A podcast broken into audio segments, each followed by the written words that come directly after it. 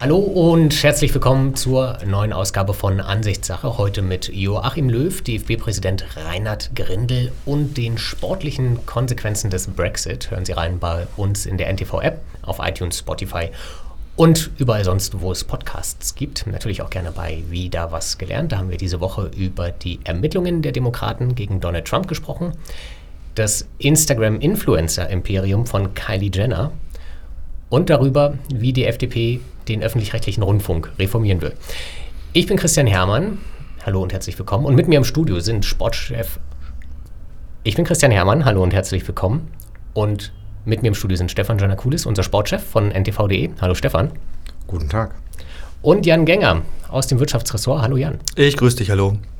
Wir haben uns zu einer Spezialausgabe ein bisschen getroffen zum DFB, weil Joachim Löw heute eine Pressekonferenz gegeben hat. Wir müssen jetzt vielleicht als erstes direkt dazu sagen, es ist jetzt Freitag 13.40 Uhr. Wir hatten eigentlich gehofft, dass wir die ganze Pressekonferenz sehen können. Das hat nicht geklappt. Die war für 12.30 Uhr angesetzt. Dann hatte Joachim Löw Verspätung. Weil er genau, mit der, der Zug aus Freiburg nach ja. Frankfurt kam zu spät und somit auch Joachim Löw. Das hat dem Ganzen schon wieder so ein bisschen den Anstrich einer Audienz gegeben. Das Fußvolk ja. wartet und dann kommt der Bundestrainer. Aber wir wollen das nicht so hochhängen. Genau. Aber nur deswegen, wir haben jetzt nicht die ganze Pressekonferenz gesehen. Ich finde es auch, der Bahn die Schuld zu geben, die Bahn ist ein einfaches Opfer, da widerspricht niemand, das stellt niemand in Frage, dass das stimmt, aber es ist auch schon ein kleiner Anfängerfehler, sich auf die Bahn zu verlassen, wenn man einen wichtigen Termin hat. Es gibt eine Möglichkeit, früher loszufahren. Es gäbe auch die Möglichkeit, mit dem Auto zu fahren, glaube ich. Was er letztlich, wie ich gehört habe, dann auch getan hat, zumindest das letzte Stück des Weges. Genau. Auf jeden Fall ist ja dann da gewesen, ich glaube um 13.15 Uhr, 13.20 Uhr. Genau, Viertel nach war er da. Ja, genau. Und der Anlass für die PK war einerseits natürlich, dass er den Kader für die nächsten beiden Länderspiele bekannt geben wollte. Das war einerseits das Testspiel am Mittwoch gegen Serbien. In Wolfsburg, genau. Und dann am Sonntag drauf in Amsterdam das erste EM-Qualifikationsspiel gegen die Niederlande. Äh, genau. Stefan, wer gewinnt da jetzt? Am 24. März, also jetzt nicht diesen Sonntag, sondern anderthalb Wochen. Ja. Genau.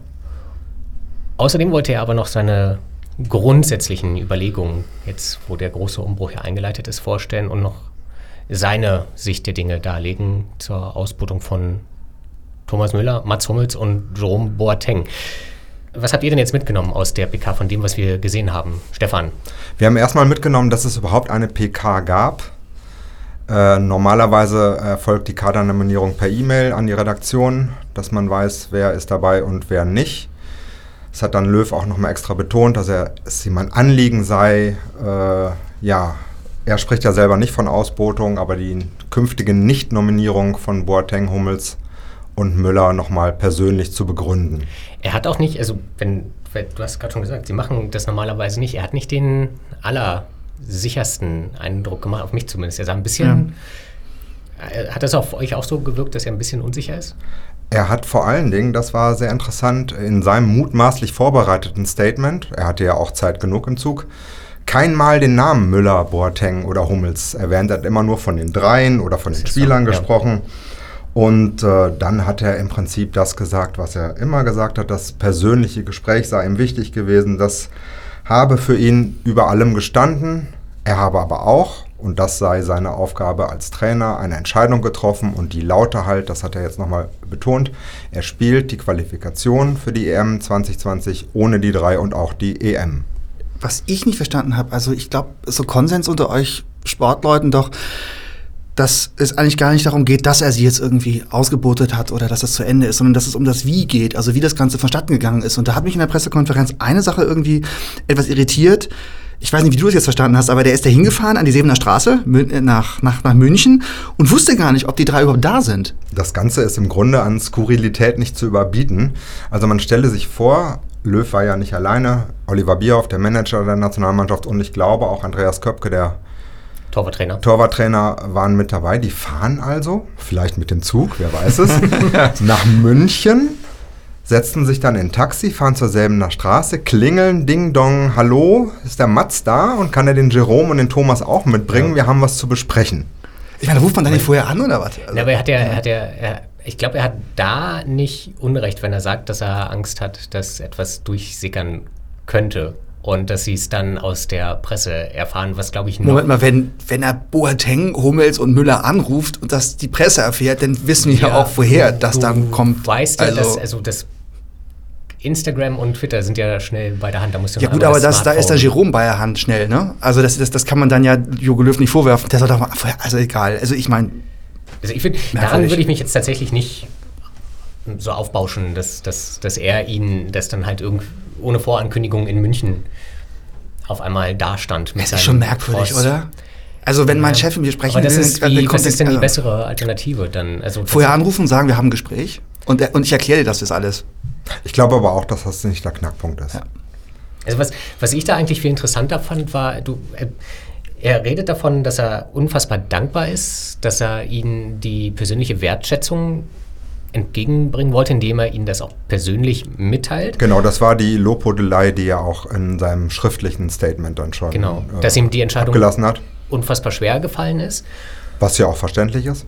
Und beschwert sich dann aber gleichzeitig auch in der PK, dass dann Außenstehende, die nicht bei den Gesprächen dabei waren, den Inhalt des Gesprächs kritisieren und den angeblich fehlenden Respekt, wenn naja, das, das stimmt für die Journalisten, das stimmt aber nicht für Thomas Müller, weil ich schon die davon waren beim Gespräch würde, dabei. Ja, ne? ja, das ist irgendwie auch, also wenn die Spieler sich über den fehlenden Respekt beklagen, dann ist da vielleicht, dann treffen da zwei unterschiedliche Wahrnehmungen aufeinander, die ja, aber auf der anderen Seite, mein Gott, da ist es, der Mann ist mal Bundestrainer und der kann ja auch was. Also immerhin hat er es nun geschafft, mal, mal Weltmeister zu werden mit, mit den Jungs. Und ich meine, hat seinen verdammten Job gemacht. Er ist da hingefahren, hat es den Leuten erklärt im, im, im persönlichen Gespräch und, und, und gut ist, dass die drei enttäuscht sind. Ja, aber das ist doch der Lauf der Dinge, oder? Ich glaube, das große Problem ist ja immer noch, das wurde, glaube ich, auch dann noch bei der ersten Nachfrage direkt, ist die Endgültigkeit der Entscheidung, die, das war ja das dann auch, was Thomas Müller kritisiert hat. Ja, aber es, es gab, aber, lustigerweise gab es ja heute vor der Pressekonferenz noch einen kurzen Bericht der Bild-Zeitung, dass Löw den dreien noch eine kleine Hintertür dann anscheinend doch offen lassen will, dass es gar nicht so endgültig ist, sondern dass, wenn es dann nicht läuft, dass man sie zurückholen kann. Die hat er jetzt aber bei der Pressekonferenz definitiv geschlossen, weil er gesagt hat, das gehört dann auch zur Ehrlichkeit er, dazu, dass man. Er hat gesagt, er, was ich eben gesagt habe, er plant die Qualifikation und das Turnier, das EM-Turnier äh, ohne die drei. Ja hat dann aber relativ gereizt auf Nachfrage noch gesagt, ja, er wisse doch auch nicht, was in einem Jahr sei und das seien doch alles hypothetische Dinge. Ich glaube, interessant wird das tatsächlich, ähm, und da wird so schnell nicht Ruhe reinkommen in das Thema, interessant wird es durch die Äußerungen von Müller und auch Hummels, die beide sinngemäß gesagt haben, da sei das letzte Wort noch nicht gesprochen und so angedeutet haben, da ginge vielleicht noch was. Und die Frage ist, und jetzt äh, betreten wir wirklich den Bereich des Spekulativen. Gehen Sie davon aus, dass Löw nicht mehr so lange Bundestrainer ist? Oder glauben ja. Sie, dass Löw in einem Jahr nach einer mittelmäßigen Qualifikation sagt, ach kommt, Jungs, macht's nochmal?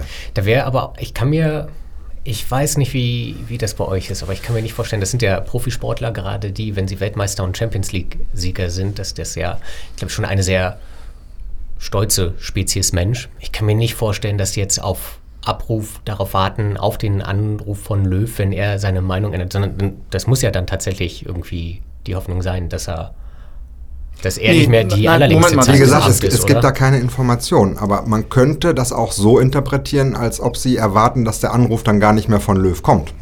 Naja, oder aber es ist tatsächlich so, wie Löw gesagt hat, dass er gesagt hat, also ich plane jetzt ohne die beiden, äh, ohne die drei, also was jetzt die Qualifikation angeht und was das Turnier angeht. Und es kann ja sein, dass die Alternativen, die ich jetzt aufbauen möchte, die jungen Leute, dass die das nicht, nicht gut genug sind. Ja. Und dann Damit sind wir bei dem berühmten Stand jetzt. Genau, ja, aber, dann, aber ich glaube, so hat das nicht gemeint. Er hat, er hat ganz mehrmals wiederholt, er plant ohne die drei Punkte. Ja, weil ich glaube auch tatsächlich nicht, ich würde hundertprozentig sagen, wenn dann irgendwie kurz vor der EM, drei Monate vor der EM 2020 der Anruf kommt, ähm, Thomas oder halt der spontane Besuch in München, Thomas, Mats, Jerome, habt ihr nicht doch noch mal Lust, dass die drei dann, ach, weißt du, Joachim, wissen Sie, Herr Bundestrainer, eigentlich, ne, vielleicht und. Aber ist das, mein Gott, die haben doch dann dieselbe Rolle, die sie jetzt auch in München haben. Also sind sie auch nicht Stammspieler. Also und, und spielen doch trotzdem. Also ich verstehe das manchmal nicht, dass sich da dann so aufgeregt wird. Also ich meine, aber das ist ja dann ein Problem von Löw, nicht von den dreien. Also, aber in München akzeptieren ja, sie das doch auch. Ja, aber wie gesagt, das ist ja ein Problem von Löw. Wenn er der Meinung ist, er kann das nicht wegmoderieren, dass die drei keinen uneingeschränkten Stammplatz mehr haben. Ja, wie, wie in ihrem Verein. Dann Ja, genau. Aber das ist ja eine Aufgabe des Trainers. Also das muss halt der Trainer den Leuten ja vermitteln, dass Ja, das hat er ja gemacht. Genau, er hat gesagt, meine Nee, er hat, ihn, Aufgabe er hat ist sie es, aus dem Club geschmissen, so mehr oder weniger. Das war ja, er hat sie ja in die zweite Mannschaft verbannt. Ja, er hat gesagt, meine Aufgabe ist es, Entscheidungen zu treffen. Und er weiß natürlich auch, dass äh, einerseits die Zeit für ihn spielt. Das heißt, er wird die Qualifikation schaffen, auch ohne die drei. aber Die Frage mal, ist, wie? Wart mal ab, das erste Spiel sind ja gleich die Niederlande. Und das ist, guckt euch Ajax Amsterdam an. Die spielen überragenden Fußball. Und das ist ja der, ein großer, großer Teil Naja. der niederländischen Nationalmannschaft gehört zu Ajax Amsterdam. naja, also die drei waren ja, wo, soweit ich weiß, in der, in der jetzt ähm, vergurkten, äh, wie heißt das jetzt, Nations, Nations League League, dabei ja. und haben da nicht sonderlich reüssiert, ne? Na, aber mal gesetzt den Fall, dass wir haben ja in Amsterdam 0 zu 3 verloren. Da ja mit äh, Müller, Boateng und Hummels in der Startelf im Frühherbst, Also sollten wir das wiederholen 2018. jetzt, oder was? Ja, aber ja, nur mal angenommen, sie verlieren jetzt wieder gegen die Niederlande, dann ohne Müller, Boateng und Hummels, dann Ja, aber dann könnte man es so drehen, auch wenn er mit denen verloren hätte, hätte er ein Problem gehabt. Und jetzt die andere, der andere Aspekt, der noch mit reinspielt, ist ja, dass er die Entscheidung eigentlich zu spät getroffen hat, wie ja, viele Leute er hätte sagen. aber, er hätte es ich, unmittelbar nach der WM er hätte aber auch können. einfach, glaube ich, erstmal sagen können, für, für dieses EM-Qualifikationsspiel nominiere ich sie erstmal nicht. Und dann wäre ja, wenn es dann nicht läuft, dann kannst du das ja in beide Richtungen drehen. Er argumentiert so, dass er sagt, er wolle gestandene Nationalspieler nicht hinhalten und sagen, ja, vielleicht dann mal, mal gucken, wie die Neuen sich machen, sondern er will eine klare Entscheidung treffen. Äh, treffen. Und das hat er getan. Das kann man ihm auch anrechnen, wenn man mag. Der Punkt Hm. ist, ähm, erstens, dass es vielleicht ein bisschen zu spät war. Aber gut, da ist es auch. Das ist entscheidet er sich nicht, äh, gibt es Kritik, entscheidet er, gibt es auch Kritik. Jetzt hat er entschieden, jetzt muss er damit leben. Und äh, ja, jetzt muss er sehen, was er daraus macht und was für eine Aber er Mannschaft hat ja, er er daraus formt. er hat Aber ja er hat, schon ihm- er hat ihm doch noch eine Chance gegeben. Also ich meine, auf der einen Seite regt man sich jetzt darüber auf, dass diese altgedienten Spieler nicht mehr, nicht mehr in der Nationalmannschaft sind. Auf der anderen Seite wird sich darüber aufgeregt, dass er beispielsweise an Podolski als Maskottchen und was sich zu lange festhält. Jetzt ist er konsequent, jetzt kommuniziert er das ehrlich und man kann sagen, lieber zu spät eine Entscheidung treffen als nie. Die Frage, also die Frage ist doch, wenn du sagst, er hatte ja schon die Chance für den Umbruch, nämlich nach der WM 2018, da hat er ihn ja, also da wurde er ja, da wurde ja die Arroganz kritisiert, die ja Joachim Löw offen vorgelebt hat, indem er Marco Reus im ersten Spiel nicht eingesetzt hat, im ersten WM-Vorrundenspiel, weil er ihn schonen wollte für wichtigere Spiele. Das ist ja auch die Arroganz von Oliver Bierhoff gewesen, der lieber ein WM-Quartier in Moskau gewählt hat, damit man später zu den Halbfinals und Finale eine kürzere, eine kürzere Anreise hat. Er hatte doch, sie hatten doch alle Chancen für den Umbruch vor der Nations League. Und da ist ja, das ist ja, hat ja niemand Joachim Löw gezwungen, die drei wieder aufzustellen gegen Frankreich und gegen die Niederlande, als sie zwei Spiele verloren haben. Und jetzt, jetzt ist ihm nach, er hat das ja selber als sehr langen Prozess entschieden. Und für ihn war klar, dass es Veränderungen geben wird und muss. Das ist doch, warum war das denn nicht schon vor acht Monaten klar, als wir krachend gescheitert sind bei der WM? Naja, Knackpunkt war die Niederlage in Amsterdam. Darauf folgte das Spiel in Paris, wo er dann eine neue Mannschaft aufgestellt hat mit jungen Spielern. Also hat er unmittelbar Ja, aber nicht äh, reagiert. Nicht strukturell, sondern einfach punktuell die Mannschaft Auch nicht von umgestellt. sich aus. Das war dann Nee, auch. nee, er, hat- er hat auch da in Paris um seinen Job gespielt und dann waren alle relativ begeistert von einer knappen Niederlage äh, beim Weltmeister. Und danach hat er angekündigt, er wird was ändern und hat aber immer wieder betont, so ein Umbruch müsse langsam vonstatten gehen, man könne nicht eine komplette Mannschaft austauschen. Und nochmal, er hat sich jetzt entschieden, das kann man gut oder schlecht finden, immerhin hat er sich entschieden und er handelt nach wie vor, und das hat er selber versaut, als Getriebener. Ich bin tatsächlich der Meinung, also da scheinen dann unsere Meinung auseinanderzugehen, dass das Problem gar nicht so sehr die Spieler sind aktuell. Man kann sagen, dass Müller, Hummels und Boateng nicht mehr die Form von vor vier Jahren haben. Das wird, Wobei ich, man niemand das halt im Einzelfall nochmal durchdiskutieren könnte, dass Ja. vielleicht Hummels äh, formstärker ist als Boateng zurzeit. Das würde, was ich immer interessant finde, ist, dass mittlerweile niemand mehr die Frage aufmacht, hat Joachim Löw eigentlich noch die Form von vier, fünf, von vor vier, fünf, sechs, sieben Jahren? Weil ich, wenn ich mir immer überlege, bekommen Hummels, Boateng und Müller nochmal eine Anstellung bei einem internationalen Topverein, wenn sie der FC Bayern nicht mehr haben möchte, denke ich immer, ja, das kann ich mir sehr gut vorstellen. Wenn ich überlege, welcher Topverein stellt Joachim Löw als Trainer ein, dann Oh, da fallen mir eine Menge ein. welcher denn? Also ich glaube, dass das in England definitiv funktionieren würde. Ganz bestimmt. Da stellt, glaube ich, niemand Joachim Löw Stefan, was ein. meinst du? ich kann mir beim besten Willen nicht vorstellen, dass Joachim Löw eine Vereinsmannschaft trainiert. Wieso nicht? Das ist äh, das Tagesgeschäft, jeden Tag auf dem Trainingsplatz, jede Woche sich rechtfertigen zu müssen. Wir haben noch heute schon wieder gesehen, wie schwer ihm das fällt. Im Grunde eine einfache sportliche Entscheidung als Trainer zu rechtfertigen, das wäre nichts für ihn. Ich glaube, dem setzt er sich auch nicht aus. Ein Bundestrainer, und da kann Joachim Löw nichts für, ist ein Teilzeitarbeiter. Äh, die Arbeit kulminiert alle zwei Jahre im großen Turnier, EM oder WM. Zwischendurch sind die Qualifikationsspiele und dann macht er auch ein halbes Jahr mal nichts. Gibt dann immer vor, Pressetermine, äh, sonstige Veranstaltungen zu haben. Aber im Grunde ist er ein Saisonarbeiter und das passt ihm auch gut. Und ich bleibe dabei, ich glaube, es wird schwer, einen Top-Verein zu finden, der Joachim Löw einen Job anbieten würde. Weil ich das einfach, weil er hat. Aber das liegt doch nicht daran, dass er nicht, dass, dass er nicht qualifiziert ist. Das liegt doch dann daran, was Stefan gerade erzählt hat, dass es er in seinem, seinem Arbeitsrhythmus was, oder so etwas was hat er, was hat, Wann hat er denn bewiesen, dass er qualifiziert ist? Weil er mit der talentiertesten. er ist Weltmeister geworden. Ja, Finde mit ich der, nicht so schlecht. Naja, mit der talentiertesten, das hat er ja selber noch gesagt, mit der talentiertesten Jahrgang seit Aber das vielleicht musst du- aller Zeiten Das musst du aber auch erstmal bringen, ne? Und er hat auch einen Umbruch gemacht. Also ich glaube, also an die, an die Leistung von, von Löw, also da ist nicht zu rütteln. Ich glaube auch gar nicht, dass es das Thema Wir- ist. wir sind die Frage aber- ist, wir ist, sind- ist er jetzt noch der richtige Mann? Ja. Der DFB hat sich entschieden, ja. Und Löw weiß aber auch, dass er jetzt gerade mit dieser Entscheidung noch mal mehr unter Druck steht. Das muss man ihm ja auch anrechnen. Er hat ja versucht, noch so ein bisschen weiter zu wurscheln, um auch nicht so viel Angriffsfläche zu bieten. Jetzt hat er eine klare Entscheidung äh, getroffen, für die er nicht nur Applaus bekommt, im Gegenteil. Es gibt sehr viele Leute, die sagen, Ja. man hätte es, sagen wir mal, auf sportlicher Leistungsebene austragen müssen, dass man sagt, ja, ihr müsst einfach besser Fußball spielen, wenn ihr weiter in der Nationalmannschaft äh, spielen wollt. Aber wenn ihr das tut, dann seid ihr weiterhin dabei. Er hat sich dagegen entschieden und jetzt äh, hängt es davon ab, nicht nur, wie erfolgreich er die Qualifikation ähm, übersteht, wobei ich davon ausgehe, dass er sie mit der erfolgreichen Ja, Qualifikation abschließen will, sondern auch, was für einen Fußball die Mannschaft spielt. EM-Qualifikation ist es durch das neue System schwieriger, es nicht zu schaffen. Ja, die Holländer haben es auch mal geschafft. In ja. der Tat. Ja. Und da wollen wir dann vielleicht einfach dann mal auf die EM-Qualifikation kommen. Er hat drei neue Spieler nominiert. Niklas Stark von Hertha BSC, Maximilian Eggestein von Werder Bremen und Lukas Klostermann von RB Leipzig. Genau, zwei Abwehrspieler und mit Eggestein einen sehr auffälligen Mittelfeldspieler vom Ja. SV Werder. Das ist eine gute Sache, aber es sind natürlich, das ist ja auch wohl nicht so geplant, drei neue Stützen für die Nationalmannschaft. Der DFB verkauft Wenn's das auch in läuft. seiner Pressemitteilung als, als äh, klares Zeichen für den Umbruch. Das ist jetzt die offizielle Lesart. Löw will die Meinungshoheit äh, behalten, obwohl er sie eigentlich längst verloren hat. Ähm, er wird sich daran messen lassen müssen, wie das auf dem Platz aussieht. Wenn das klappt, alles gut. Wenn es nicht klappt, hat er ein Problem. Ein Problem hat, naja, in abgewandelter Form. Auch der DFB-Präsident Reinhard Grindel, Ja. der hat diese Woche ein Interview gegeben, der Deutschen Welle. Florian Bauer war der Journalist.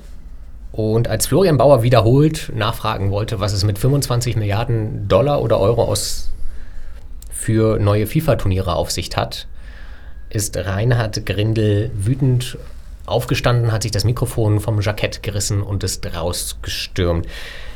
Stefan, kannst du einmal ganz kurz erklären, was es mit diesen 25 Milliarden Euro für die FIFA auf sich hat? Es geht halt darum, dass äh, Gianni Infantino, der Präsident der FIFA, neue Wettbewerbe schaffen will. Einmal für Vereinsmannschaften, eine sogenannte Global, äh, nee, nee, Quatsch, das war für Nationalmannschaften, so eine Global Nations League, also analog zur europäischen Nationenliga, das auf der ganzen Welt Ja. zu spielen. Und dann will er noch einen neuen Clubwettbewerb, der im Prinzip auch weltweit ist, weil es ja um die FIFA geht. Und der dann. Die Clubweltmeisterschaft.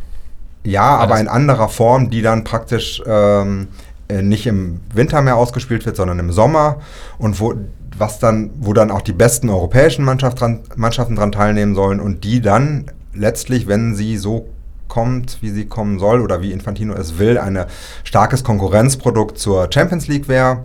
Mhm. Deswegen haben sich die große europäische Vereine schon dagegen ausgesprochen. Ende vom Lied, es geht darum, neue Wettbewerbe noch mehr Geld verdienen. Und dieses Geld, das sind diese 25 Milliarden Dollar. Bei Die hat Infantino von nicht näher benannten Investoren angekündigt. Ja.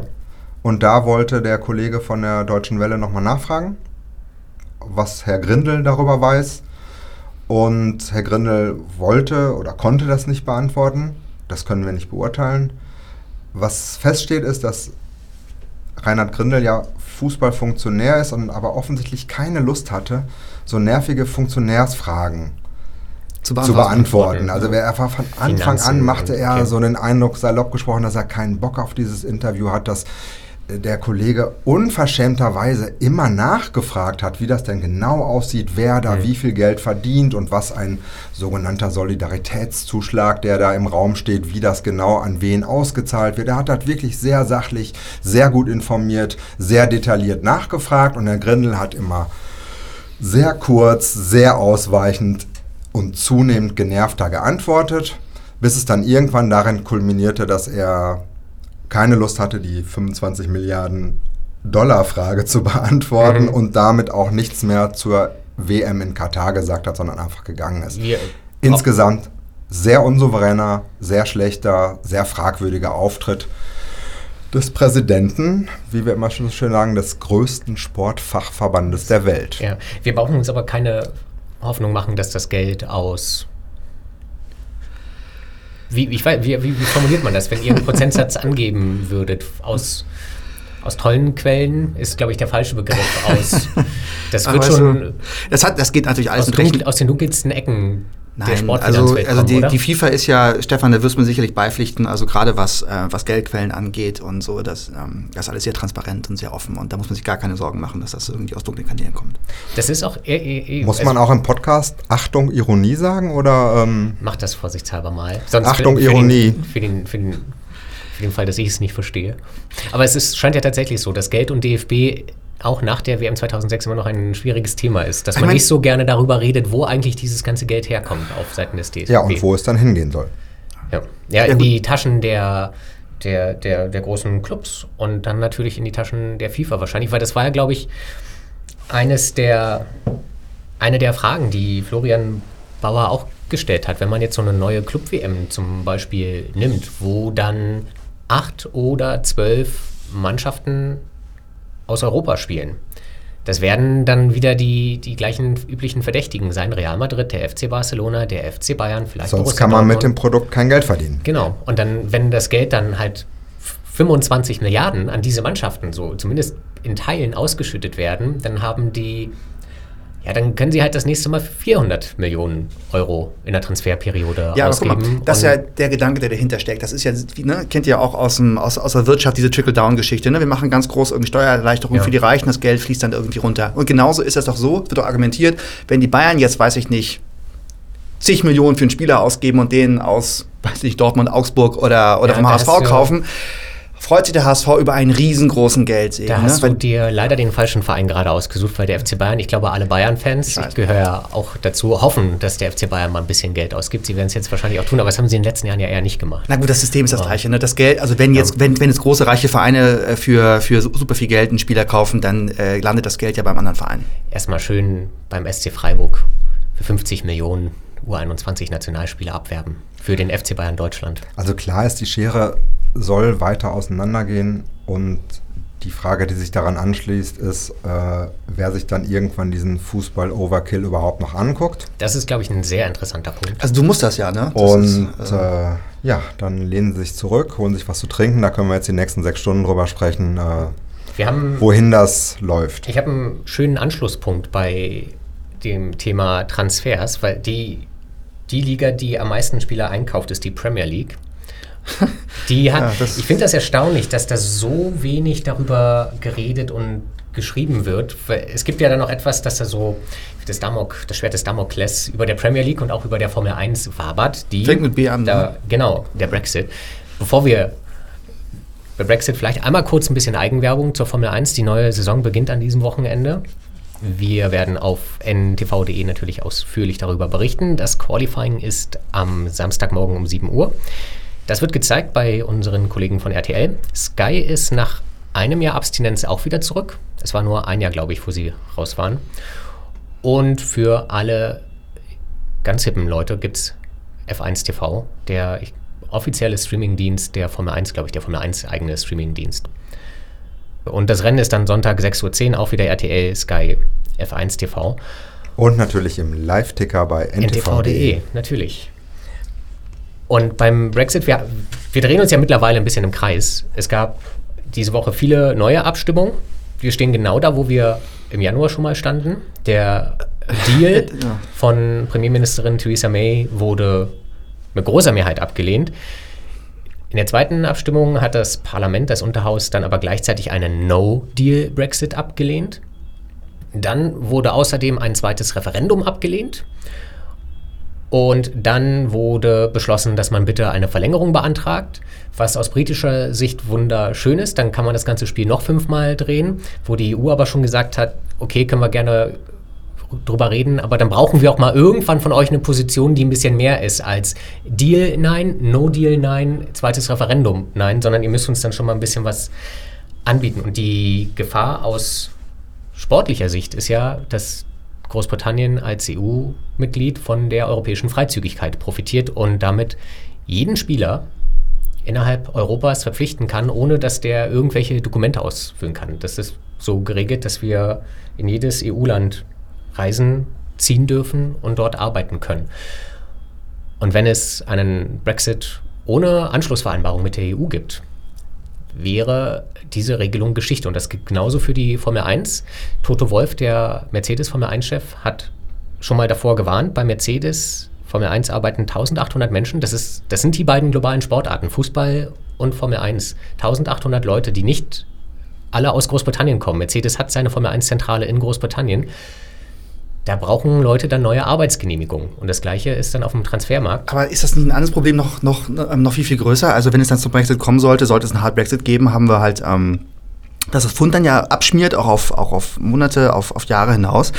Das heißt, die Leute werden also weiterhin im Pfund bezahlt, was aber dann also in, in Euro oder, oder Dollar natürlich viel, viel weniger ist. Und ähm, ich freue mich dann schon, wenn dann, wenn dann äh, beispielsweise irgendwelche Superstars verlangen, dass sie halt nicht in, nicht in Pfund, äh, äh, ja nicht in Pfund, sondern in Dollar oder, oder Euro bezahlt werden und dann ähm, die britischen Vereine Währungsgeschäfte ja. eingehen müssen, um das zu hatchen, aber mit ihren Scheichs und ihren russischen Oligarchen im, äh, im Hintergrund Ja. äh, wird ihnen sicherlich gelingen. Das wird aber teilweise werden sie gar nicht bezahlt werden können, weil es gibt eine Liste von der äh, BBC, das können wir dann gerne auch wieder unter dem Podcast verlinken, dass zum Beispiel Per Mertesacker 2011 nicht hätte wechseln können vom, von Werder Bremen zum FC Arsenal. Und das gleiche gilt zum Beispiel auch für N'Golo Conte, den französischen Nationalspieler, der hätte nicht nach England wechseln können, weil die, die Regel für Nicht-Europäer derzeit so ist, dass sie eine, die brauchen eine Zustimmung von der FA, dem britischen Fußballverband, dem englischen Fußballverband, dass der die Arbeitserlaubnis erteilt. Und da ist zum Beispiel aktuell für südamerikanische Fußballer ist die Regelung so, dass sich das an den Länderspielen orientiert. Aber ich meine, lässt sich da nicht, nicht eine Lösung finden? Also das, ich meine, das geht doch, oder? Dann setzt man sich zusammen, findet eine Lösung. Ich meine, die haben es mittlerweile sogar hingekriegt, dass die Flugzeuge nicht auf dem Boden bleiben. Also das kriegen die schon. Also das, das kriegen die hin. Da finde ich, äh, bin ich Im Sinne des sportlichen Wettbewerbs wäre es ja vielleicht gar nicht so schlecht. Jetzt haben ja, ja, diese Woche alle gerätselt, warum so viele englische Mannschaften im Viertelfinale der Champions League stehen. Vier sind es, glaube ich. Ja. Im Gegensatz sind dann vier mehr als aus der Bundesliga. Ähm, da nur der Hinweis, vielleicht liegt es am Geld. Na, es gibt. na, ich denke mal drüber nach. Also, eine, weil du interessanter Gedanke, meintest, Stefan. die werden eine Regelung finden. Das ist ähm, teilweise die, die Hardcore-Brexiteers, die wollen gar keine Lösung finden, weil die natürlich auch, die wollen mehr britische Spieler in der Premier League haben. ja, aber. Ja, das stimmt tatsächlich. Das ist, Äh, die wollen, die wollen, ja. die, die werden sich querstellen. Diese Lösung wird man nicht. Also das wird vielleicht ja, aber das ist. Man muss sich einfach dann, weil überleg mal, wenn das tatsächlich, wenn sie diese Regelung übernehmen, dass man, also das ist tatsächlich ähm, der Leistungsstärke der Nationalmannschaften zugeordnet. Wenn du in Südamerika ist es so, wenn du zu für Venezuela spielst, das zum, ich glaube aktuell in den 30ern so irgendwie oder 40ern in der Weltrangliste angesiedelt ist, dann musst du im letzten Jahr irgendwas zwischen 50 und 70 Prozent an Länderspielen gemacht haben.